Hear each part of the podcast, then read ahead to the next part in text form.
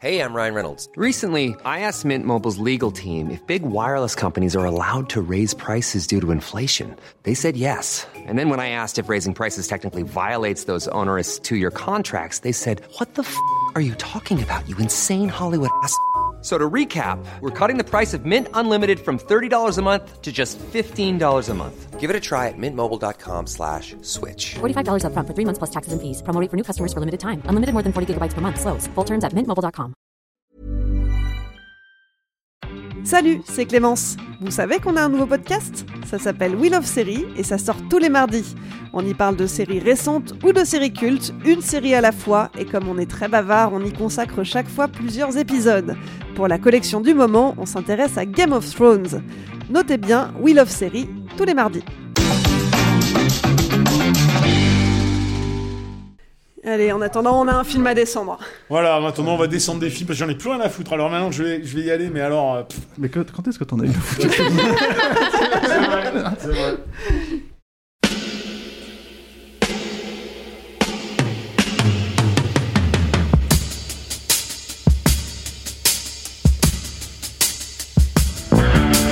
Votre copain Jack Burton, il regarde l'orage bien droit dans les yeux et il lui dit T'es si tocard que tu passerais pour un chef-d'œuvre de l'art moderne. Madame, je n'écrirai rien sur ce film, c'est une merde. Merde. Ce sont les gars qui se prétendent normaux qui vous déçoivent. Les dingues, ça ne fait jamais peur.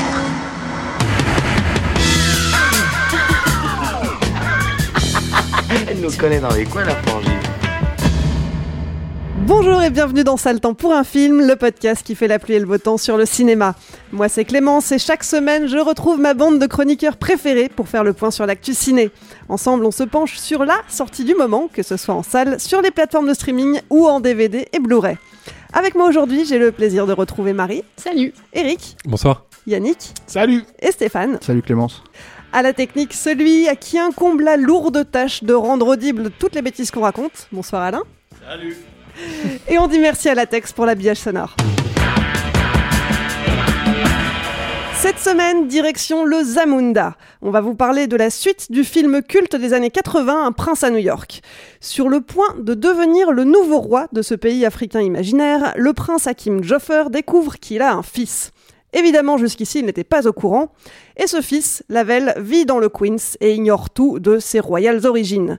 Pour honorer la dernière volonté de son père, Hakim décide de se rendre aux États-Unis, bien décidé à rencontrer sa progéniture et en faire son héritier. Réalisé par Craig Brewer, ce film est donc, comme son titre français l'indique, la suite d'un prince à New York de John Landis.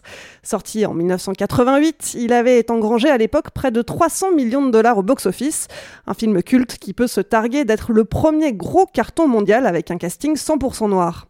Pour ce nouvel opus, Exit John Landis, c'est donc Craig Brewer, metteur en scène du récent Dolomite is My Name, qui mène la danse. Côté casting, on prend les mêmes et on recommence. Eddie Murphy incarne à nouveau le prince, désormais roi, Hakim. Son acolyte Arsenio Hall reprend aussi du service dans le rôle de Semi, tout comme le reste de la famille royale. Mais ce n'est pas tout, de nouvelles têtes font leur apparition, parmi elles Jermaine Fowler, Wesley Snipes, Leslie Jones, Tracy Morgan et même une apparition de Morgan Freeman. Au milieu du film, des personnages commentent le cinéma américain, je cite, On a des super-héros à la con, des remakes et des suites de vieux films que personne n'attendait. Alors cette suite de vieux films, est-ce que ça valait le coup d'attendre 33 ans pour la sortir? Qu'en pensent nos chroniqueurs? Allez, je suis tout oui, si vous deviez donner votre avis sur le film en un seul mot, ça serait quoi? Surtout ne vous battez pas. J'ai pensé à l'autre, j'ai pas pensé à celui-là, merde. Euh, Moi je vais dire recyclage. Recyclage. Moi, je vais dire Franck Dubosc. C'est deux Ok, mots. c'est deux mots, mais je te l'accorde. Merci, c'est gentil. Euh, moi, je vais dire poussif. Poussif. Ouais, bah, je vais dire Glooby Boulga Voilà, comme ça, ça ça n'interpellera personne de la nouvelle génération. Très bien, ce film a été conçu pour être le grand film de Noël 2020 de la Paramount, euh, finalement visible sur Amazon Prime Video pour cause de Covid. On va tout de suite rentrer dans le détail.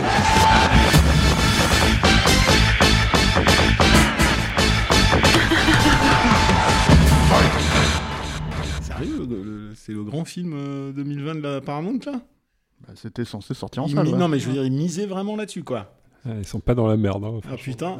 Initialement, alors, allez-y, rentrez, rentrez euh, dans le vif du sujet. Bon, moi, je vais, je vais expliquer mon mot-clé. Hein. Je suis un peu le maître du suspense là-dessus. Pourquoi j'ai dit Franck Dubosc Parce que, en fait, pour moi, euh, quand on regarde les films de Franck Dubosc et qu'on n'aime pas Franck Dubosc, qu'on ne sait pas qui est Franck Dubosc, on hallucine un peu. On se dit, mais euh, d'où Enfin, il est pas drôle. euh, parce qu'ils font pas d'efforts, en fait, pour rendre le personnage sympathique. Donc, en fait, que ce soit Camping 2, 3, euh, All Inclusive, etc., c'est des films qui sont catastrophiques parce que, en fait, ils ne s'adressent qu'aux fans de Franck Dubosc et si tu l'aimes moyennement, tu trouves ça atroce. Et je pensais, en fait, aux gens qui aiment moyennement Eddie Murphy, ce qui est pas mon cas. Moi, je l'adore. Depuis Raw, on en parlait juste avant, juste avant le podcast. Et en fait, là-dedans, il y a aucun travail qui est fait pour rendre le personnage d'Eddie Murphy sympathique. Donc, du coup, on se retrouve avec un mec qui est un, un gosse de riche un peu connard et qui est jamais, en fait, euh, humanisé ni euh, rendu sympathique. Donc, en fait, le début commence très très mal. Et puis après, c'est.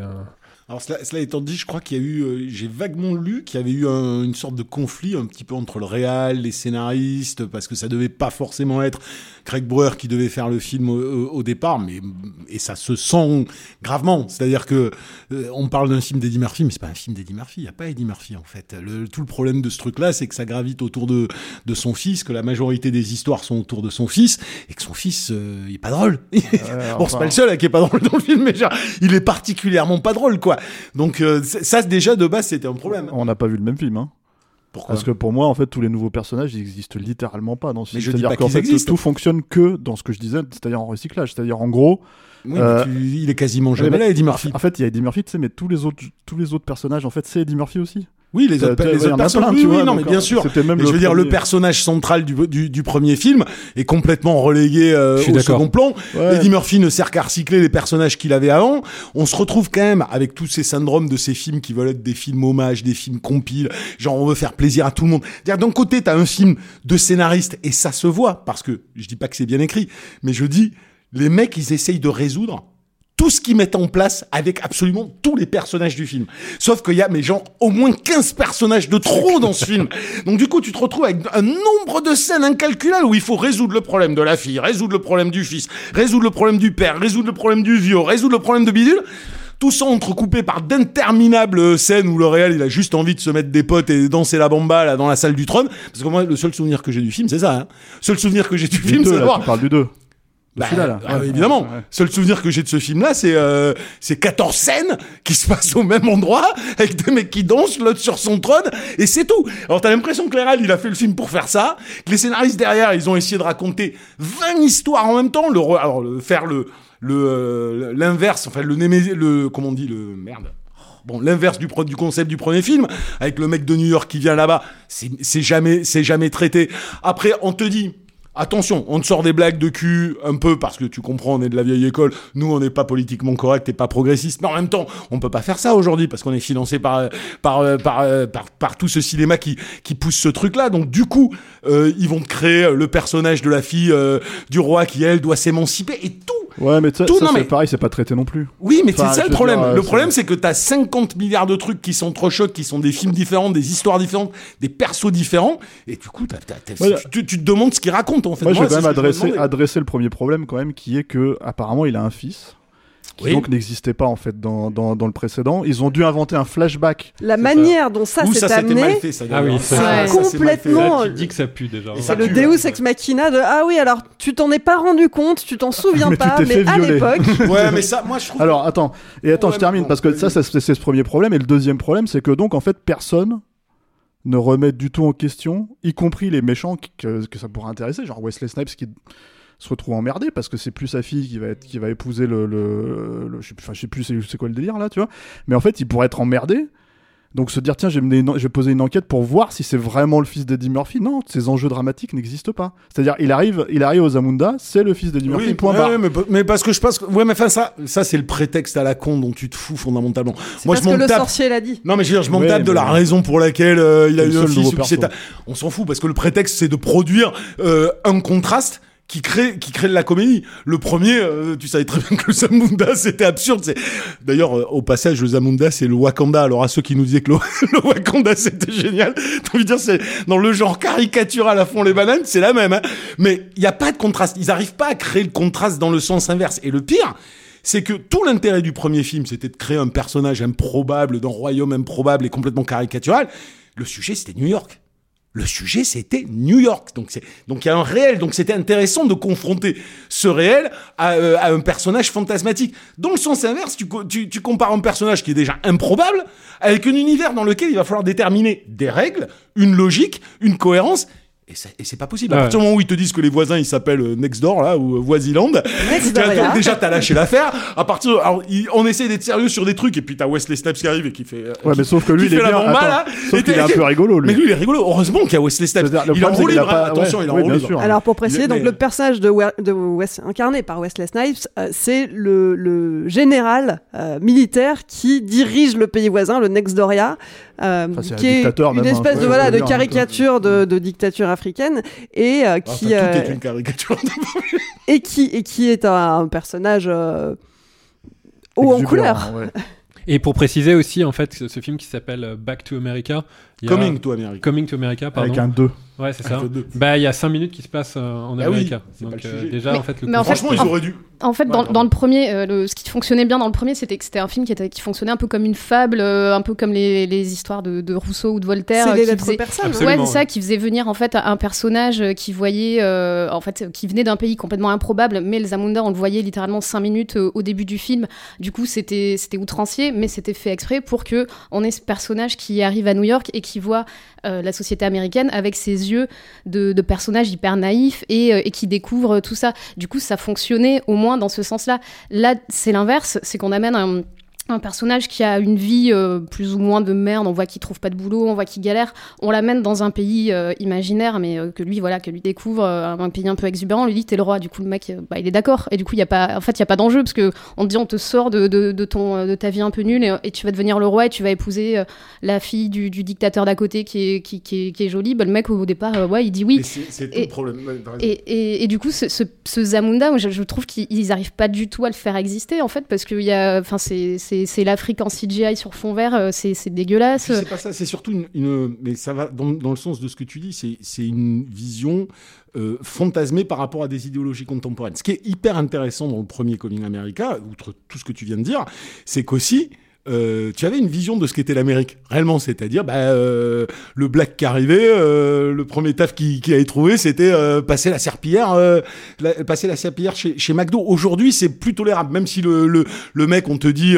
c'est un loser, ça aurait été fondamentalement plus intéressant d'avoir ce, de, de, de les voir revenir aux États-Unis, je sais pas, à 30 ans, 30 ans plus tard pour X raisons, et de se confronter à ce qui est devenu New York aujourd'hui. Et là, on avait un, là, t'avais un sujet parce que c'est ça qu'ils ont raté à mon avis, c'est qu'au-delà de la fable, au-delà de, du, du contraste, c'était un film sur New York. Et moi, j'insiste là-dessus. Donc, du fait, coup, ouais. du coup, je ne comprends pas une suite qui ne pense pas euh, traiter ce, ce sujet. Et tout l'intérêt de faire une suite, c'était de voir, de, de voir ce qui était devenu New York aujourd'hui. Et justement, pas le même rapport à la communauté afro-américaine, pas du tout les, les- les mêmes rapports de, idéologiques et sociaux. Ça aurait été Ah bon, ils, le- ils essayent de le faire, mais ils les ramènent. euh, pardon. Oui, c'est brièvement Ouais. abordé au début. très, très Justement, quand le, le fils euh, passe un entretien d'embauche, euh, il y a un clin d'œil, il y a un fauteuil pour deux, on voit euh, les Duke and Duke dans un tableau. Il y a un clin d'œil à Sorry to Bother You dans lequel justement l'acteur joue euh, et il- il- on lui dit euh, attention, prends pas ta voix blanc pour euh, pour euh, cet entretien là c'est clairement une référence au film. Et euh, et à ce moment-là on voit une critique de euh, de ces managers euh, 2.0 qui vont euh, Ouais, mais enfin, ça- Le problème, c'est qu'elle dure 5 minutes, quoi, Mais voilà, minutes. ça dure Et le re- cinq Et le minutes. reste du film est schizophrène. et hein. ensuite c'est balayé Parce que même, même ce discours, même moi, c'est ce que je disais tout à l'heure, enfin, je veux le discours sur le, le progressisme imposé, si tu veux, entre guillemets, dans les médias, ce qui se fait aujourd'hui, on le voit bien, quand euh, tu veux financer un film, alors on t'impose euh, certaines choses, tu sens que ça emmerde le réel qui fait, qui fait passer des trucs, comme quand il te fait sa critique des, euh, des films hollywoodiens, euh, en s'auto, euh, en, en désavouant lui-même le projet qu'il est, qu'il est en train de faire, et en même bon, temps, il se sent ça, c'est le comble du cynisme aussi, tu vois. Pour Hein moi. Ça, c'est le comble du cynisme pour moi. Ce genre Oui, de probablement. Mais Mm. au-delà de ça, c'est c'est euh, c'est schizophrène dans le sens où tout et son contraire est mis systématiquement au même niveau. C'est-à-dire, on va, on va te faire le truc qu'on nous demande, mais en même temps, on va, te, on va te chier dessus trois secondes après, et puis on recommence à le faire, et trois secondes après, on, on- te chie dessus.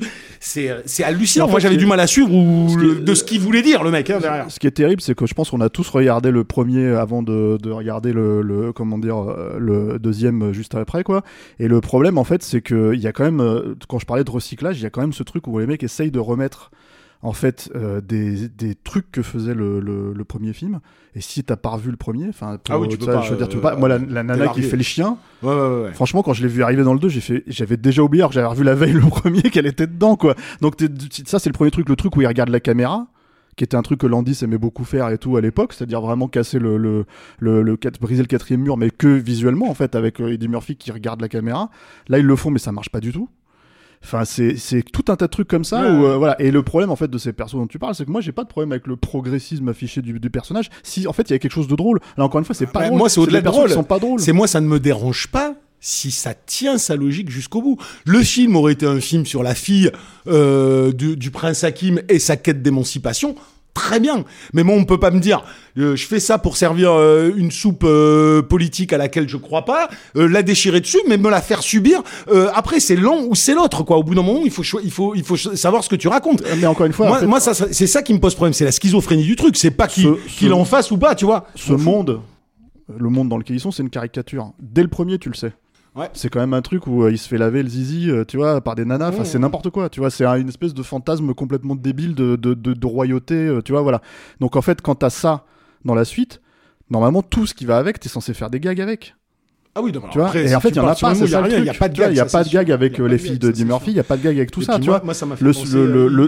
le rite de passage, ce qui est quand même un le truc le plus nul du, de- du film, quoi, c'est que le rite de passage, en fait, il lui, il lui colle un lion. Le seul moyen de se débarrasser du lion, c'est de lui filer à bouffer des trucs, des gamelles pour, des trucs de gamelles pour chat. Ouais, Et tu fais, ça, mais c'est- tout ce que vous avez trouvé. Vous avez Et pas c'est pas de c'est malin. d'une- euh. c'est d'une longueur en plus, ça prend super longtemps et c'est- c'est c'est- c'est jamais drôle. En fait, moi, c'est c'est horrible, mais j'ai pas ri une seule fois devant le film, quoi. Et, euh, et il recycle Si, des. moi, j'ai ri à Wesley Snipes. Oui, un petit peu. un petit Ah peu. ouais, mais moi, même aussi Mais ça, parce il que m'a- c'est Wesley Snipes. Il cabotine, il m'a. Enfin, même ça, ça m'a. Mais même ça, ça m'a pas fait rire. En fait, ça m'a tout, tout m'a.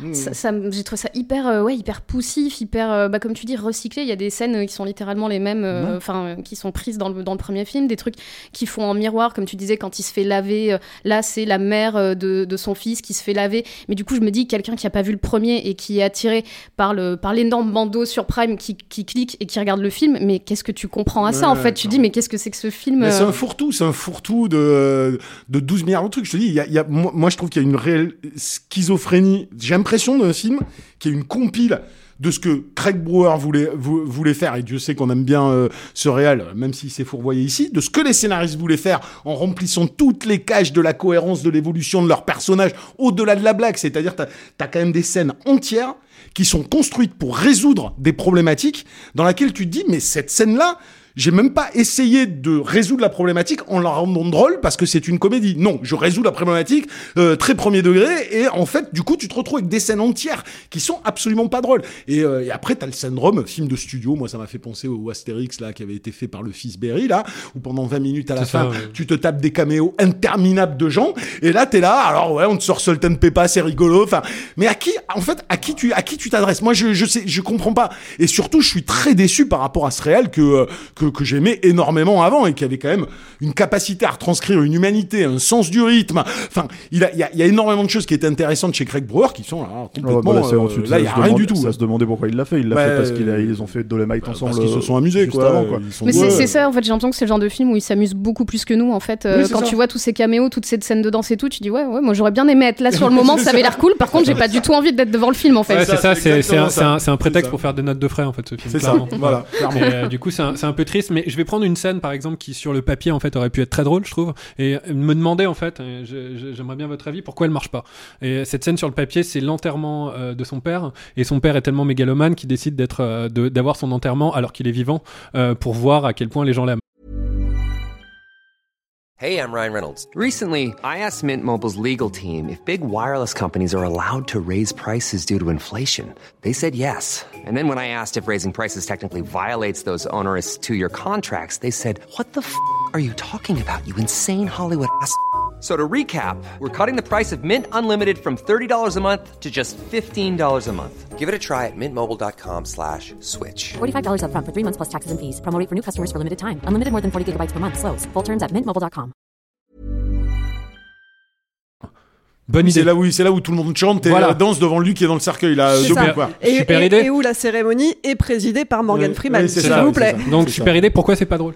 Je, je me demande en fait parce que je pense que dans la comédie en fait bah, c'est un vrai talent en fait d'arriver non seulement déjà quand on a un bon script là c'est pas le cas mais d'arriver à, à rendre ça drôle euh, sur la caméra là ils, ils essayent même pas Bah, ça ressemble à un empilement en fait. Ouais.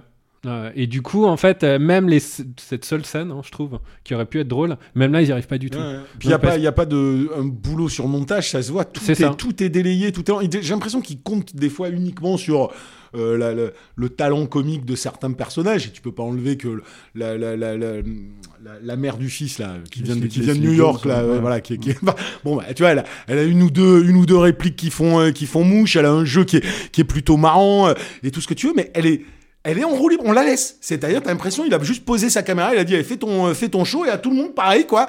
Sauf que les mecs, s'ils sont pas dirigés, s'ils sont pas cadrés, s'ils sont pas montés, s'ils sont pas, Et il se passe rien, quoi. C'est pas canalisé. Puis l'autre truc, en fait, qu'il faut peut-être préciser par rapport au premier, c'est-à-dire que, alors, le premier, il a créé un précédent, en fait, chez Eddie Murphy. C'est-à-dire que, en gros, c'est le premier film où il a commencé à faire des personnages avec des maquillages d'Eric Baker, avec des trucs comme ça, etc., etc., qui est un truc que tout le monde a fini par lui reprocher quand il a fait Norbit, quand il a fait euh, tous ces trucs-là, quoi, le professeur Folding.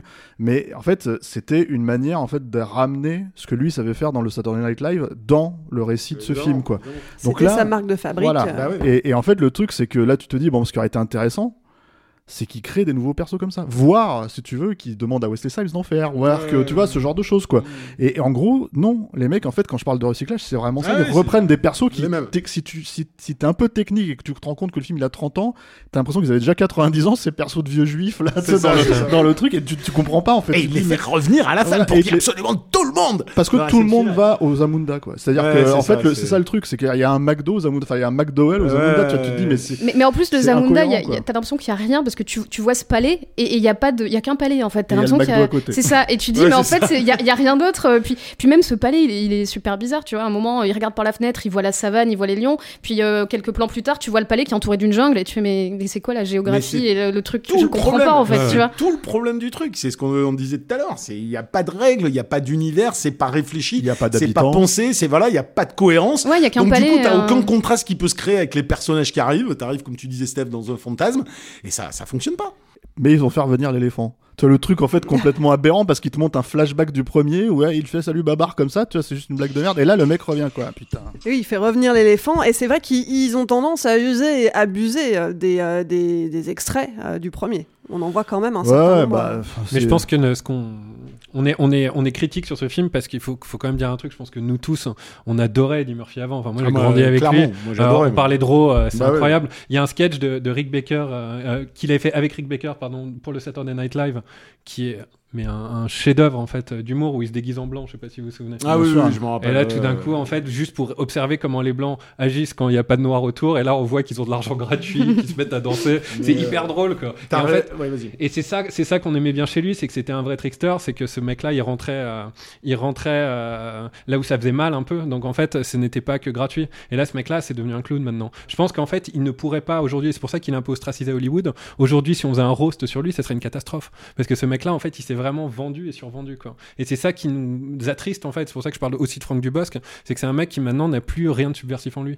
Et euh, du coup, bah, je suis Bah, il a, vraiment, oui, il a plus déçu, rien. quoi. Et puis Ouais. c'est difficile pour lui de le faire aujourd'hui. Mais c'est vrai que les gens qui ne connaissent pas bien Eddie Murphy ou qui le connaissent de nom, il faut, faut leur dire parce que c'est pas fa- forcément facile à trouver euh, les, les deux premiers one man show qu'il avait fait. Bon, il était euh, il s'inspirait énormément de Richard Prior dans les années 70, donc ce serait quand même super aussi pour des gens qui qui qui aiment le one man show découvrir des Richard clair. mais après avoir découvert Eddie Murphy, parce que euh, il y a vraiment toute une culture black américaine qu'il faut euh, qu'il faut digérer là-dedans. Mais tu regardes Delirious, qui est le premier one man show, et Raw derrière. Ouais, je suis bien d'accord. Je, je le dis aux, aux auditeurs, quand vous avez vu Raw d'Eddie Murphy, vous vous dites qu'il n'y a aucun autre one man show qui arrive à la cheville de celui-là. C'est hallucinant. C'est Ouais. un- on a Eddie Murphy. Ah, si, je- si, il y en a quand même, mais bon, bref. ah moi, moi, pour moi non. Enfin, personnellement, pour moi non. J'en ai vu plein dans ma vie. J'ai une heure et demie parfaite, c'est parfaite. Moi, je suis- rythmiquement parfaite, et même plus que pas plus que le one man show. Je finis là-dessus. Euh, le même la scène d'intro filmée, euh, tu sais, exprès pour euh, la sortie euh, DVD ou cinéma du film. Je sais plus si c'était sorti cinéma d'ailleurs. Euh, où il joue, il y a un, un gamin qui joue Eddie Murphy jeune, qui raconte une blague sur comment il va chier aux toilettes à toute sa famille. Mais on, je- plus personne fait ça aujourd'hui. Moi, j'avais mais j'étais plié. En deux, rien que sur ces cinq premières minutes, avant même le one-man show, quoi. Donc j'intime vraiment les gens, découvrez Raw, ça s'écrit R-A-W, et c'était un film euh, sur le stand-up de Eddie Murphy. Et c'est vraiment génial. Le truc, c'est que après, moi, ce que, tu dis, euh, Eric, sur, euh, sur comment dire, sur Eddie Murphy, moi, j'ai l'impression que le problème, c'est que ça a toujours été ça, Eddie Murphy. C'est pas, c'est pas du tout nouveau, en fait, de le voir faire. euh, Tu vas me parler de Golden Child. Non, mais sans même pas. Enfin, oui, Golden Child, Ouais, mais oui, tu vois, je veux dire, il y en a. C'est-à-dire qu'il a 15, vite hein, trippé, il a vite trippé quand même. hein. Il y en a 15 hein, des En fait, comme ça. hein, il a vite, euh, il a, il a eu un début génial et puis il a ripé. Je pense, Mais- je, je pense que t'étais quand même déjà déçu par Monsieur le député Tu vois, quand tu l'as vu à l'époque. voilà, donc le, le truc c'est qu'en fait putain, le, le problème c'est que c'est Eddie Murphy, c'est une vraie star. C'est un vrai euh, co- comédien, tu vois, c'est un vrai, un vrai comique. Non, mais t'as raison. ouais. Mais il a fait plein de films de merde. Ah bah oui. Et en fait, plein de films de merde à sa gloire. Et le souci, en fait, c'est que c'est ce qu'on connaît. La plupart des gens connaissent, effectivement. Il faut creuser un peu parce que c'est les trucs, effectivement, les stand-up dont tu parles et tout. C'est des trucs qui, qui sont pas. euh, Non, puis les films dire, des euh, années 80, enfin, c'est la, la majorité des films qu'il a fait dans les années 80, c'était la bonne période. C'est, ça a ripé, ça a ripé. Bah, je pense que Golden Child doit être probablement le, le vrai début de la ouais. C'est-à-dire le, cinq fi- le cinquième film. Oui, bah voilà, bah, c'est déjà pas mal d'en avoir quatre avant qui étaient plutôt Ouais, sympas. encore, tu vois, moi, le flic, Ouais, voilà. le, le flic de Beverly Hills, il y a que lui qui est intéressant là-dedans. Le reste Oh, du moi, film n'est pas j'aime- intéressant. ouais, moi, moi j'aime bien le film Ah, de Beverly Hills. Moi, je suis Il y a pas- pas que lui qui moi, je suis pas un vrai critique de film. Non, non, le film de Beverly Hills, je suis désolé. les vaches organiques Non, non, non, non, les autres, les autres acteurs sont très drôles aussi dans le. Oui, oui. Non, non, non, il y a plein de, il y a plein de trucs cool dans le film de Beverly Hills. Et même dans le Ah, 2. bah, on en apprend tous les Même dans le 2, Ouais, dans même le dans deux, le 2, ouais. même dans le 2. Ouais, mais le 2, Ça c'est déjà un peu c'est Tony Scott, c'est un peu plus un film cool, déjà. Euh, Non, le 2, c'était la Rolex, quoi. La Rolex Non. à 40 ans. Et en plus, et en plus double déception parce que donc c'est pour ça qu'on est aussi, euh, je pense, méchant avec ce film. C'est qu'en plus, il est revenu de ses cendres il y a pas longtemps, Eddie Murphy, avec le même réalisateur dans un film qui s'appelle Dolomite, qui est mortel, Qui est vachement bien. ouais. qui est écrit par les scénaristes Deadwood. Euh, de, quoi d'autre? Ils ont fait Larry Flint aussi. Euh, Man on the Moon. Man on the Man on Moon. the Moon, enfin bon, des, des énormes scénaristes et le film est mortel. Donc on pensait en fait qu'avec ce film-là, euh, on allait avoir le retour d'Eddie Murphy et on a vraiment l'inverse. En fait, c'est pour ça que je pense qu'on est aussi euh, euh, amer en fait quand on parle de ce film. Que non seulement il est mauvais, mais en plus on est déçu. Enfin, on s'assent- moi je m'attendais quand même à ce que ce soit pas terrible. Ouais, mais bon, moi j'ai- Là, on est aussi déçus parce que, enfin, je vois pas à qui d'autre que des mecs comme nous, enfin, des mecs comme nous, des mecs, des nanas comme nous qui ont, mais qui ont grandi avec ça. Enfin, la façon dont ce truc est pensé n'est absolument pas pensé pour un public actuel malgré toute la tentative, les tentatives qu'il veut faire de euh, mettre 25 personnages euh, de femmes combattantes qui vont s'émanciper. Malgré tout, tout le truc est pensé pour des mecs qui étaient comme nous, qui ont grandi avec le flic de Beverly Hills, avec euh, Prince à New York, tout ça, et, euh, et voilà, et, ça- et c'est complètement à côté de la plaque. Donc moi, je, j'ai, j'ai, enfin, euh, je peux même pas lui défendre le moindre truc, quoi. Ouais, Parce que clair. pour moi, c'est l'échec le plus fatal de euh, d'Eddie Murphy, l'échec le plus fatal de Craig Brewer, et probablement un des plus mauvais films de Wesley Snipes aussi. Donc voilà, enfin, pour moi, il y a pas grand chose. Même Un Salt and j'avais, j'avais de la peine, Salt and Pepper, putain. Choup, choup, hein, choup, enfin, ça ma jeunesse, ça, bordel de merde, quoi. Qu'est-ce qu'ils sont allés chercher? Elles font, elles font un quintal maintenant, elles ont 90 ans, on dirait que- qu'elles vont tomber. C'est, non, mais, sans déconner, c'est, c'est- ça les aide même pas de les faire revenir, les Salt and Pepper. Ils ont, euh, tu vois, il fallait mettre un disque, quoi. Fallait pas les faire revenir. Ils sont tous l'air d'avoir 95 ans à l'EHPAD en train d'essayer de se souvenir euh, de, de, de leur gloire passée. Non, c'est, on peut pas, c'est des films qui ne servent à rien. Non, mais je pense que t'as tout dit. Si t'as dit que c'est le plus mauvais film de Wesley Snipes, vu les merdes qu'il a fait, je pense, euh, voilà. quoi. Et je les ai vus, les merdes qu'il a fait, mais je pense que là, quand même, c'est chaud. ouais. C'est comme si tu disais, c'est un des plus mauvais films Amazon Prime, là, tu te dis. euh, Oui, bah ouais. c'est merde. c'est quand même. Et c'est vrai en plus. Ça, je sais pas. hein. Bon, le coup prêt est tombé. Yannick, tu ne dis plus rien. Je dis plus rien. vous ouais, autres, est-ce que vous avez quelque chose à ajouter pour conclure?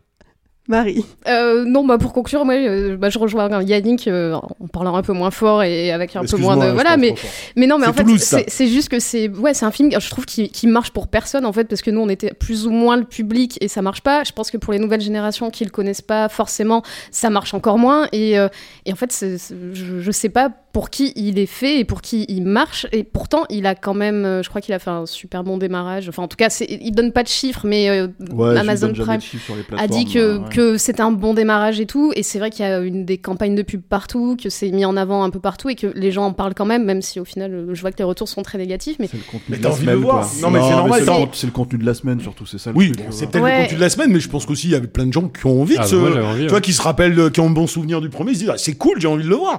Bon, bah tu déchantes au bout de 5 minutes, C'est ça. mais euh. Bah c'est ça, c'est très dur d'arriver au bout. Puis le fait que, bah, en fait, euh, le truc aussi, c'est que bah, là, comme les cinémas sont fermés, quand tu vas en salle, tu vas en salle pour deux heures et t'en sors pas. Et là, les- c'est des films que tu vois chez toi. Et là, la plupart des films qu'on voit, ils sont quand même pas très bons. Et c'est des films que moi, j'arrête en cours, je fais autre chose, je reviens. Enfin, c'est des films que je vois en deux, trois fois. Certains, je les finis pas. Et je me dis, c'est quand même hyper dur de, tomber si bas, quoi.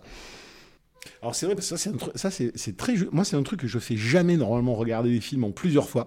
C'est soit j'arrête parce que ça me casse les couilles, soit je le vois en une fois. Là c'est la première fois que pour cette émission je regardais ce truc en au moins trois ou quatre fois. Et c'était dur, hein, même en quatre fois.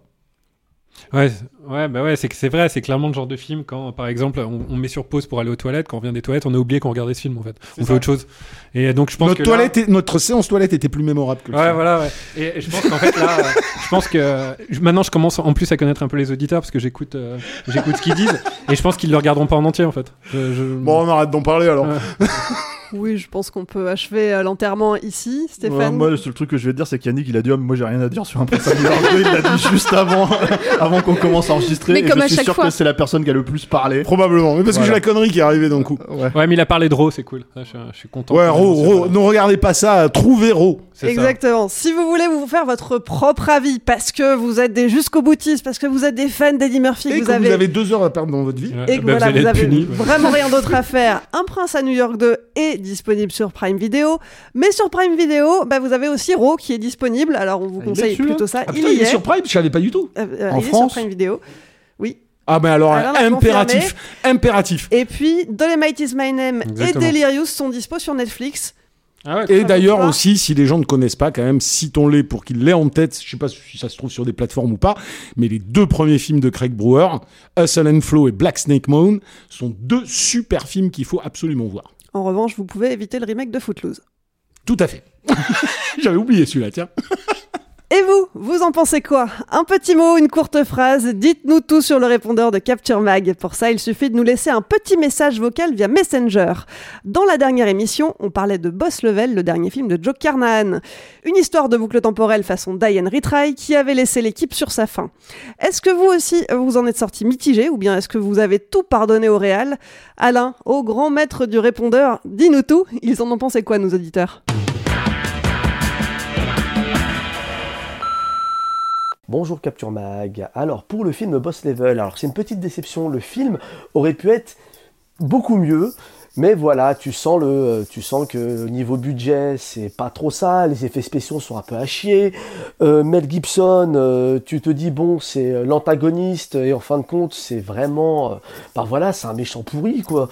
Après t'as peut-être la partie avec son fils qui m'a euh, impliqué émotionnellement et là ça a été une surprise donc du coup, le film, je le trouve, voilà, il est un peu bâtard, quoi. Je lui donne la moyenne, mais vraiment pile, un 10 sur 20, pas plus. Bonjour Capture Mag, j'ai donc vu cette semaine Boss Level, et même si je rejoins un petit peu l'équipe sur certains défauts, dont surtout les rôles de Meg Gibson et Michelle Yeoh, je dois bien dire que moi j'étais quand même emporté par euh, le plaisir de cette euh, série B décomplexée et généreuse. Et finalement, si le boss de fin n'est pas vraiment à la hauteur du titre, je trouve que le level design est lui particulièrement bien construit. Vous pensez pas de savoir à quel point je suis content d'entendre toute l'équipe penser la même chose que moi sur Frank Grillo. Je pensais que j'étais le seul, mais euh, depuis son succès sur le film chinois Wolf Warrior 2, euh, ses agents ont réussi à bien le vendre et maintenant ils nous le vendent en leading man quand en fait je pense que le rôle qu'il jouait dans The Grey lui colle beaucoup plus à la peau, euh, le Charlot qui se la raconte un petit peu trop et qu'en fait des caisses. Alors c'est difficile pour moi d'être objectif sur le film parce que je suis un très grand fan de Joe Carnan, mais c'est vrai que le film est difficilement défendable sur beaucoup de points. Les effets spéciaux sont dégueulasses, les acteurs pas vraiment investis, mais je dois reconnaître une certaine sympathie pour l'histoire, pour euh, les émotions que ça a suscité et fait assez rare ces derniers temps. Le film est passé vraiment tout seul, il dure presque deux heures, mais je me suis pas ennuyé un seul moment, j'ai jamais regardé ma montre. Et je trouve qu'il y a quand même beaucoup de bonnes choses, il y a quand même des scènes d'action qui fonctionnent. Euh, et donc euh, rien que pour ça, j'ai envie d'être indulgent avec le film. Bonsoir à tous, c'est Clarence. Donc je viens de regarder Boss Level. Euh, malheureusement, j'ai pas été très très emballé. Euh, Joe Carnan, euh, j'ai l'impression qu'il nous fait une ressucée de Deadpool. Euh, même, même humour, euh, même voix off, euh, scénario pas très ambitieux effectivement. La deuxième partie est plutôt pas mal euh, avec l'enfant. Mais bon, on est très très loin de Narc, euh, du territoire des loups ou de Smoking Aces, voilà. Boss Level, alors c'est pas un grand film, c'est pas un grand carnan non plus, mais je vous ai trouvé dur. Je suis vraiment déçu par Canaan. Il avait tout pour faire une pure série B des familles avec un concept qui claque et un casting aux petits oignons. Et puis à la place, t'as un DTV tout cheap qui oublie son concept au bout de 20 minutes. Et, moi, je retrouve jamais la viscéralité que j'adore chez Carnahan. Et alors après, en tant que papa, moi, je sauve quand même la relation entre Grillo et son fils. C'est vraiment le cœur émotionnel du film. Mais encore une fois, c'est développé à la truelle. Alors même si tu vois que l'équipe, elle a des bonnes intentions, que Franck Grillo, il est à fond, eh ben ça va pas plus loin qu'un film de plateforme streaming. Et moi, franchement, ça m'a déprimé pour la semaine. Bon allez, salut et merci pour tous vos podcasts, c'est trop stylé.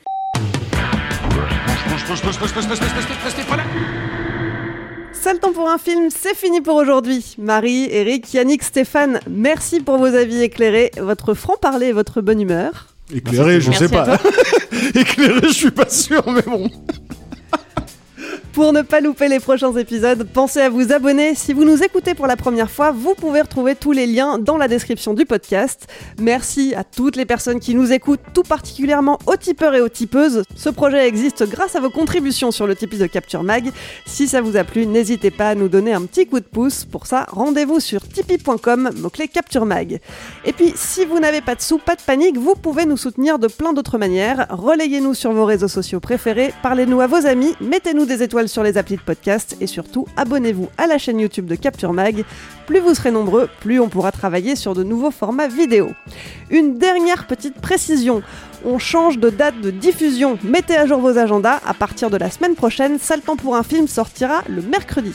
Allez, cette fois j'ai tout dit, je vous laisse, on se retrouve dans un peu moins d'une semaine. En attendant, portez-vous bien et à mercredi prochain.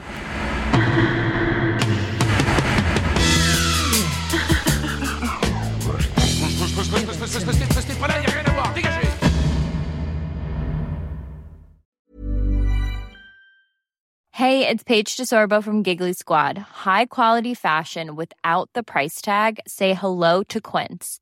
I'm snagging high-end essentials like cozy cashmere sweaters, sleek leather jackets, fine jewelry, and so much more. With Quince being 50 to 80% less than similar brands.